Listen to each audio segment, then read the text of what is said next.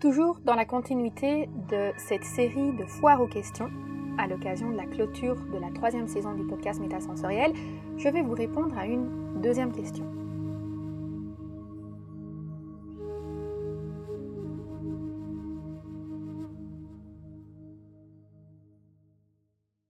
Elle portait sur le fait d'utiliser les huiles essentielles en synergie ou de façon simple, donc une huile essentielle toute seule sans la mélanger.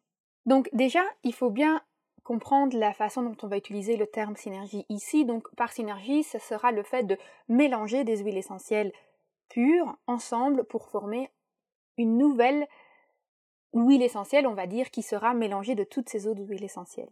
Maintenant, on peut aussi parfois utiliser le terme synergie dans le sens où on utilise les huiles essentielles en synergie avec d'autres pratiques, donc on va les jumeler à certaines pratiques énergétiques, à certains exercices. Ou alors on va aussi utiliser nos huiles essentielles avec d'autres huiles végétales, on va les mélanger pour les diluer. Donc ici, la question, elle porte vraiment sur le fait d'utiliser l'huile essentielle en synergie, où ce sont que les huiles essentielles ensemble qui ont été mélangées, ou d'utiliser l'huile essentielle simple dans le contexte d'un travail énergétique. Parce qu'en fonction du contexte, les réponses évidemment vont être différentes. Dans la foire aux questions numéro 1, je vous disais par exemple que le clou de girofle, on ne va pas le diffuser seul, normalement on va le diffuser en association. Et d'ailleurs, dans l'aromacantisme, j'enseigne une pratique de diagnostic et d'accompagnement assez particulière qui mène en fait à la création d'un protocole pour chaque corps constitutif.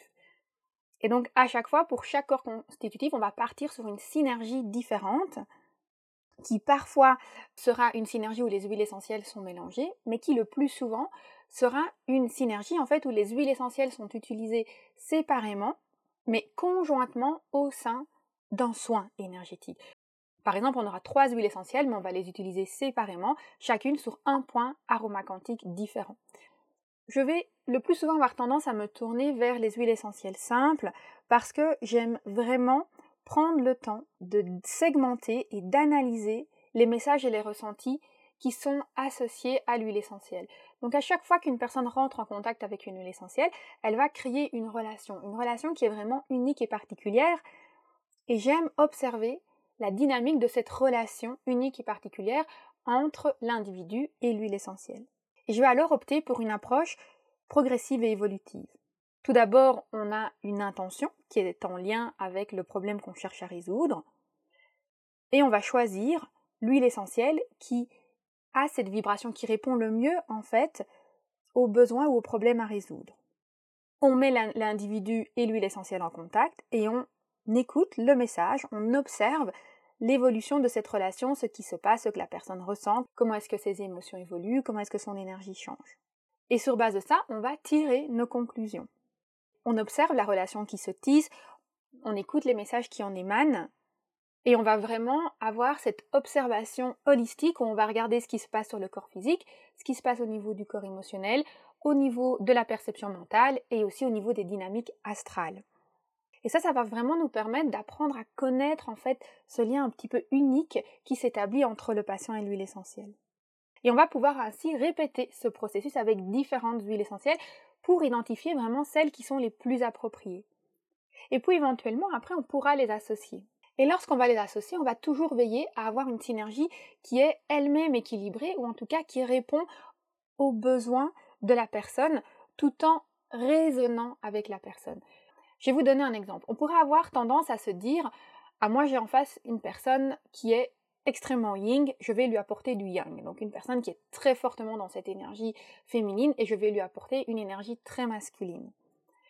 Mais qu'est-ce qui va se passer? C'est que si la personne elle est très éloignée de votre synergie, elle va avoir beaucoup de mal à rentrer en résonance avec elle. Elle va pas forcément aimer les odeurs, elle va être vraiment dans cette énergie conflictuelle en fait. On lui demande de rentrer dans quelque chose qui ne lui correspond pas du tout. Donc notre synergie, on va alors vouloir qu'elle contienne effectivement beaucoup de yang, mais qu'elle ait cette touche de yin qui assure la mise en résonance avec l'individu. C'est pour ça que dans la formation en aromacantisme, on va toujours travailler avec une huile essentielle de référence qui va toujours nous permettre de créer ce pont avec l'individu, d'assurer la résonance.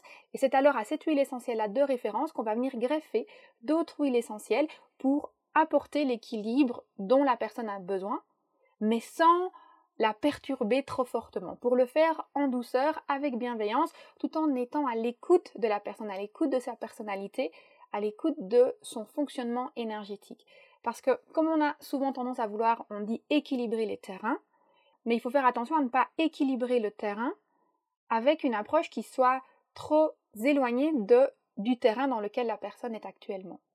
Si vous aussi vous avez une question spécifique à laquelle vous aimeriez que je réponde, je vous invite à me la poser via le formulaire sur aromacantisme.com slash contact ou tout simplement à la poser au niveau des commentaires de l'article qui fait référence à l'épisode pour lequel vous avez une question. Il y a donc deux endroits où vous pouvez poser vos questions directement via le formulaire de contact sur aromacantisme.com slash contact ou alors au niveau des commentaires de l'article de blog associé à l'épisode de podcast.